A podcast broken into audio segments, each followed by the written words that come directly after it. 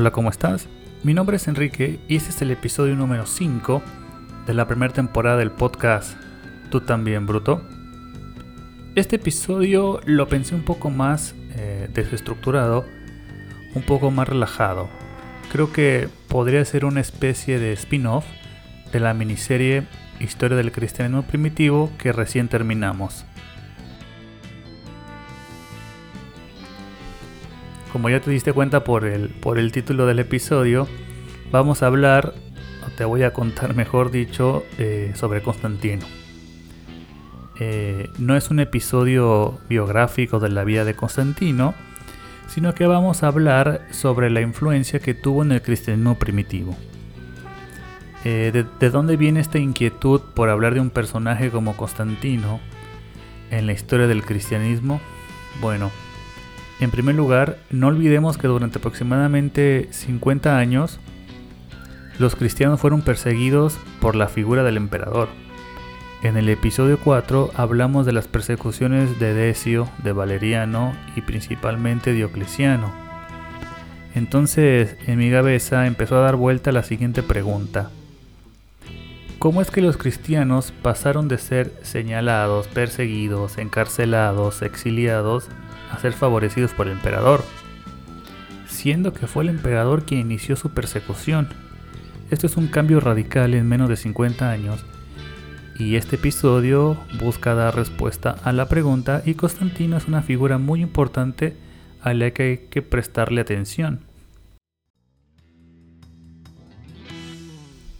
Vamos a ver la evolución religiosa de Constantino, cómo pasó de rendir culto, por ejemplo, a Hércules, adoptar el cristianismo, cuáles fueron las principales intervenciones, entre comillas le hace intervenciones ya que conceptualmente no podemos hablar de un intervencionismo, en las que el emperador directamente benefició a los cristianos. Por último, eh, te hablaré de los motivos que pudieron llevar a Constantino a tomar esas decisiones. Fue por una conversión real del emperador, por un convencimiento que tenía en el cristianismo, eh, fue porque el emperador tenía intereses políticos o actuaba como todo emperador debe de actuar, como un diplomático, como última instancia de justicia, porque era una persona que le gustaba viajar, porque era político o porque tenía a su cargo el colegio de los, eh, de los sacerdotes. Como siempre, la bibliografía la voy a dejar en la descripción del episodio y comenzamos.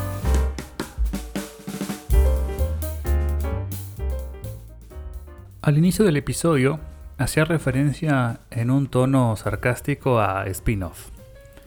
Pero en realidad este tema se ha debatido desde la antigüedad y es conocido formalmente como la problemática de Constantino. Eh, es un tema del que se ha escrito y se ha debatido mucho. Y en líneas generales eh, se pregunta o trata de clarificar los motivos por los cuales Constantino tomó las decisiones que tomó. Como te comentaba, ya desde la antigüedad existía esta, esta preocupación sobre el emperador se hablaba de un Constantino que fue motivado por Cristo, un Constantino que eh, vio en sus sueños cómo los símbolos cristianos lo iban a llevar a la victoria, pero también en su época se le condenaba por abandonar la religión romana tradicional. Para el siglo XVIII y XIX se hablaba de un emperador que había, eh, que había tomado el cristianismo por cuestiones políticas y que de alguna manera sus acciones buscaban un beneficio personal. Más recientemente, el debate ve a Constantino eh, como alguien que se convirtió por una convicción, ¿no? por una creencia realmente en la fe. Todo lo anterior nos muestra un emperador movido tanto por cuestiones personales como por cuestiones políticas. Sin embargo, podemos señalar una tercera posibilidad. Eh, se puede decir que el comportamiento con los cristianos es un reflejo de las funciones de gobierno que debía cumplir Constantina como emperador del Imperio Romano. Creo que la mayoría de nosotros tenemos una imagen de los emperadores romanos muy hollywoodense, ¿no? Mucho lo que hemos visto en las películas.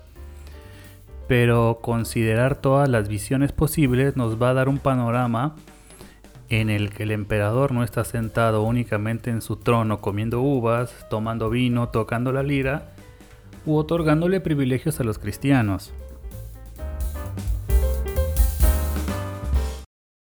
Ahora veamos específicamente cuáles fueron estas acciones o intervenciones, si se quiere este término, que el emperador tuvo hacia los cristianos y que han sido objeto de debate a través del tiempo. Vale la pena contextualizar un poco la historia reciente de los cristianos al momento de la aparición de Constantino. Recordemos que no hace mucho tiempo habían sido perseguidos bajo los mandatos de Decio en el 250, de Valeriano en el 257 y de Diocleciano en el 303. Durante estos 50 años fueron, bueno, ya lo mencionamos, pero fueron perseguidos, desterrados, asesinados, torturados. También se les confiscaron sus bienes y sus templos fueron destruidos. Entonces, ¿qué fue lo que pasó? Que para el 312, después de Cristo, el cristianismo era por decreto imperial una religión lícita y a partir de aquí una religión, sí, una religión favorecida por las decisiones del emperador, es interesante. Constantino es quien da este volantazo en el camino de la historia del cristianismo. Veamos cuál fue el camino recorrido tanto del emperador como del cristianismo. Empecemos nuestra historia desde el principio, por el encuentro de estos dos mundos. El emperador, eh, bueno, Constantino, en, este, en esta época uno era, no era emperador, Constantino debió toparse por primera vez con los cristianos alrededor del 303, cuando la violencia se había desatado contra ellos en la ciudad de Nicomedia a raíz de los edictos de persecución de Diocleciano. Hago un paréntesis un poco, un poco largo para contextualizar este periodo en la historia de Roma, eh, para entender un poco mejor lo que viene. Diocleciano había establecido el sistema tetrárquico como una medida para poder administrar el imperio. Entonces, eh, tenías a un emperador en la parte occidental y a otro emperador en la parte oriental. Cada emperador tenía a su vez eh, a, su a, su subordinación un César, ¿no? que en dado momento lo iba a sustituir. Y uno de estos emperadores era Constancio Cloro, el padre de Constantino. Bueno, podemos continuar. En el 305 muere Constancio Cloro y sus tropas eh, imponen a Constantino como emperador de Occidente. Es importante resaltar que como emperador de Occidente, Constantino le rendía tributo a Hércules, lo que marca en esa etapa de su vida una inclinación religiosa y un gusto por el culto tradicional romano. Sin embargo, pasado el tiempo, abandonaría el culto a Hércules. En el 310 desconoce a Magencio como Augusto de Occidente. En esta época había un, había un conflicto tanto entre Constantino y Magencio por, por ver quién quedaba como emperador de Occidente. Esto marca un desapego de Constantino por el culto tradicional romano y decide que es mejor fundar una dinastía propia bajo la protección de una deidad desconocida. En este punto, Constantino ya está preparando el terreno para que en el futuro su adhesión al cristianismo sea un mero trámite. Y es muy interesante ver que cuando Constantino decide dejar el culto a Hércules y dedicarse a una divinidad desconocida, tiene lugar uno de los acontecimientos legendarios más conocidos en la historia del cristianismo, que es la batalla del puente de Milvio. La, victoria de Constantino lo convirtió a los ojos de los cristianos en el principal abanderado de su fe. Según la leyenda popular, Constantino venció a Magencio gracias a que talló ciertos símbolos cristianos, el, crisón, el crismón, perdón, o la cruz ansata en los escudos de sus soldados. Eh, pero ¿qué pasa si analizamos más allá lo que dice la tradición y lo que dice la leyenda y si lo comparamos con algunas fuentes romanas que tenemos del periodo? Por ejemplo, con las monedas o con los medallones emitidos en esa época vemos que por ejemplo el crismón es empleado para simbolizar un rango imperial y no religioso. Incluso las leyendas de la Casa de la Moneda eh, decían algo como Sol Invicto Comiti, lo que nos habla de un culto a la divinidad solar que nada tiene que ver con un culto a la divinidad cristiana. Este imaginario cristiano se lo debemos principalmente a Eusebio y a Lactancio, que fueron dos historiadores romanos que trataron de, vender, mejor dicho, más que historiadores romanos, este, historiadores cristianos, que lo que trataron de vender una imagen cristiana del emperador, un tanto alejada de la realidad. Recordemos que Eusebio y Lactancio lo que querían era contar la historia del cristianismo y no contar la historia de Roma. Bueno, en fin. Entonces, ¿qué fue lo que pasó? ¿Qué pasó realmente? Bueno, pongamos en una balanza estos, estos dos relatos. En primer lugar, eh, los ritos tradicionales no estaban surtiendo efecto y el emperador buscó nuevas formas religiosas que le ayuden a cumplir con sus objetivos. En realidad, Constantino proclamó que había vencido gracias a la inspiración divina y a la intervención de un dios desconocido que solo se le había revelado a él y tenía una relación exclusiva con el emperador. No hacía referencia a Jesús, sino más bien a una divinidad distinta de los dioses romanos, o sea, Constantino decía que él había ganado o que había vencido a Magencio en, Milvio gracias a una divinidad conocida, una divinidad que solo él conocía. No estaba hablando ni del dios de los cristianos ni de un dios del panteón romano. Al finalizar la batalla de, de Milvio, tiene lugar una reunión entre Constantino y Licinio, que Licinio era el emperador de, Oriente, que da como resultado un acuerdo conocido como el Edicto de Milán. Este edicto es importantísimo para lo que vendrá después, ya que por primera vez en la historia, por lo menos en la historia del Imperio Romano, se acuerda la libertad de culto y también se le devuelve a los cristianos todas las tierras confiscadas. Recordemos que la tetrarquía tenía un alto componente religioso y Licinio como Augusto o emperador de Oriente sigue siendo fiel a la tradición romana mientras que por el otro lado Constantino ya había tomado distancia de la religión romana, y es en este contexto que el edicto de, Milán fue más un acuerdo entre emperadores de alguna manera de mantener el orden que otra cosa. Este acuerdo Licinio lo cumpliría a secas, ni más allá iría, y Constantino sí, Constantino llevaría este acuerdo eh, hasta sus últimas consecuencias. Perfecto, entonces tratemos de ordenar un poco la información, lo que hemos visto hasta, hasta ahora. Antes de Milán, Constantino estaba empeñado en establecerse como emperador de Occidente, por lo que se enfrenta a Magencio y lo vence en la batalla del puente de Milvio en el 312, quedando como emperador de Occidente y compartiendo el poder con Licinio como emperador de Oriente. Entre ambos emperadores acuerdan otorgar libertad religiosa en el imperio a través del Edicto de Milán en el 313. Pero bueno, ¿qué tenían que ver los cristianos con todo esto? Si bien el edicto dice que se otorga libertad de culto, la idea de Constantino era darle libertad a los cristianos y terminar con la persecución que había iniciado en el 303. En esta parte de la historia ya podemos identificar lo que pudo estar detrás de las acciones de Constantino en favor del cristianismo. Por un lado, pudieron haber cuestiones políticas. Es probable que la reunión entre estos dos emperadores en Milán se diera con el objetivo de tratar asuntos relacionados con el bienestar y la seguridad pública del imperio, pero por el otro, este beneficio para los cristianos eh, pudo estar relacionado o puede estar motivado con un cargo que, que ostentaba el emperador, que era el de Pontifex Maximus, el Pontifex Maximus era la cabeza religiosa del Estado romano. Sus funciones eh, más importantes eran 1. Asegurar la, Pax Deorum o la paz de los dioses y mantener el calendario romano.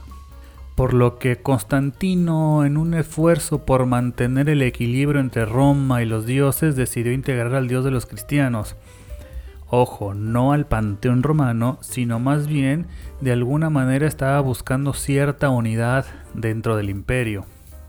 Resumiendo un poco, vemos cómo Constantino pasó de ser un defensor de la religión tradicional romana a centrar su devoción en esta especie de, de deidad desconocida que solo tenía conocimiento y relación con él y que aparte no conocía a nadie Y si bien parece que Constantino después de Milán vio con ojos distintos a los cristianos y los favoreció, esto tampoco es del todo cierto.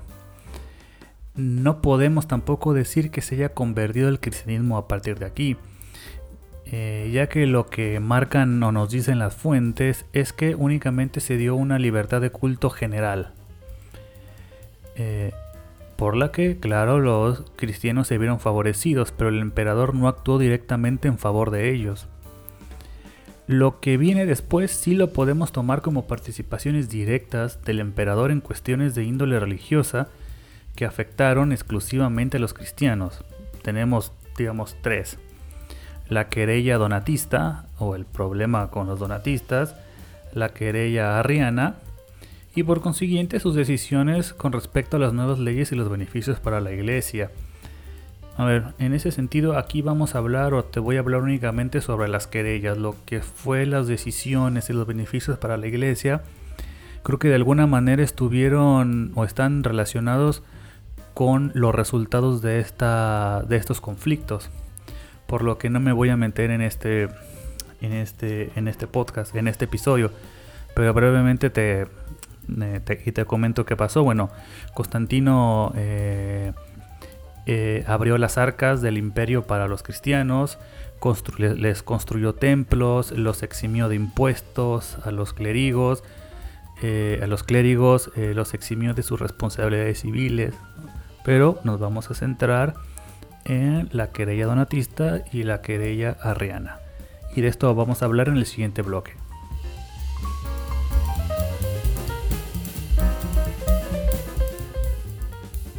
No vamos a profundizar en las querellas. De hecho ya las tratamos de alguna manera en el episodio anterior, en el episodio 4.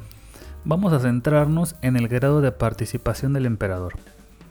En el 314, Constantino condena a los donatistas y les confisca sus bienes. Además, se pronuncia a favor de Ceciliano como obispo legítimo de Cartago. Solo vamos a mencionar que lo novedoso y lo importante es que un emperador del Imperio Romano interviniera en disputas eclesiásticas entre iglesias y además tomara posición sobre alguno de los bandos. Esto era impensable unos años antes. Si bien Constantino empieza a tener una participación más activa, eh, siguió manteniendo cierta ambigüedad religiosa. Aún no se había declarado como, eh, como cristiano, seguía siendo fiel a los dioses del panteón romano. Este cambio vino a raíz de su victoria contra el emperador romano de Oriente Licinio en el 324, donde comunica a través de unas cartas dirigidas a, los ciudadanos de Oriente o a los ciudadanos orientales que se había adherido al cristianismo porque Cristo le había liberado de los males y mostrado una enseñanza que le procuraba la protección y salvación personal a él y a todos los que estuvieran dispuestos a obtenerla. Ok, vamos un poco rápido, hagamos un poco de memoria y vayamos unos años antes del 324. Al vencer a Magencio, el imperio quedó en manos de Constantino en Occidente y Licinio en Oriente. De hecho, ambos firmaron una paz en el 317. Sin embargo, esa paz fue momentánea, ya que en el 324 eh, Constantino vence a la armada de Licinio en la batalla del Esponto y en la batalla de Crisópolis. Por consiguiente, a partir de este momento Constantino queda como amo y señor del imperio, lo que se conoce como el periodo de la monarquía absoluta en el 324. Recuerda también que la parte occidental del imperio, sobre todo Roma, la población cristiana era, era minoritaria. El grueso de la población cristiana estaba en la parte oriental del imperio, hacia donde Constantino dirige sus cartas. El hecho de que Constantino se haya dirigido a sus súbditos orientales muestra las esperanzas que el emperador tenía de realizar una unificación y mantener una paz política y social a través de las creencias religiosas de su pueblo. Pero aún así, las preocupaciones del emperador por mantener la unión estaban en aumento, debido principalmente a los conflictos que la querella arriana estaba desatando sobre los cristianos. Y solo a modo de recordatorio, la querella arriana estaba relacionada con la visión que tenían los seguidores de Arrio sobre la Trinidad, ya que no aceptaban la concepción trinitaria de la divinidad de Jesús. Y como vimos en el episodio anterior, este conflicto dio como resultado el tan famosísimo concilio de Nicea. No vamos a hablar del concilio en sí, sino del papel del emperador. Algunos autores afirman que Constantino I tuvo un papel activo y definitorio en el concilio, ya que lo convocó, definió su fecha, su lugar, se hizo cargo de los gastos y sobre todo dio rango de ley a los acuerdos que se generaron en Nicea. Pero la historia no es tan sencilla, ya que hay algunos otros autores que indican que probablemente Constantino no convocó al concilio, que no hay evidencia de que haya votado y no menos importante, la carta escrita por el sínodo de obispos se refiere al emperador en tercera persona. Lo que sí es importante señalar, más allá de las discusiones que se puedan dar alrededor de esto, es el apoyo y el compromiso del emperador para solucionar estas discrepancias entre sus súbditos. Entonces, con respecto a estas dos intervenciones de Constantino en, Arrio y con los donatistas, podemos observar que el emperador busca obtener beneficios políticos y sociales y a su vez está motivado por su cargo de Pontifex Maximus, porque por un lado es evidente que quería tener contentos a sus súbditos en la parte oriental, donde el cristianismo estaba más arraigado y también donde las persecuciones habían sido más prolongadas y difíciles, y por supuesto no menos importante, donde se encontraba la parte más rica del imperio. Y por el otro lado, el emperador como Pontifex Maximus buscaba mantener esta Pax de Aurum, este equilibrio entre los dioses Roma y el emperador, y a su vez eh, mantener el calendario romano. Ya vimos que estas dos eran sus principales funciones, por lo que el establecimiento de una fórmula de fe, el credo, y la definición de la fecha de Pascua en Nicea son ejemplos de que el emperador estaba al tanto de sus responsabilidades como emperador romano. Hay un último movimiento que vale la pena hablar con respecto a la, entre comillas, evolución religiosa de Constantino que tiene que ver con su conversión. Hasta Nicea, hasta el 325, el emperador no estaba bautizado. Y este último movimiento eh, es muy característico ya que recibió los sacramentos y fue bautizado antes de su muerte. Tal vez, eh, digamos, este bautizo estuvo eh, motivado en busca de una cura para su enfermedad, no una cura que no había hallado en la medicina ni en la religión romana. Y lo que hay que resaltar es que si bien recibió el sacramento, fue enterrado como emperador cristiano y mediante la tradición romana.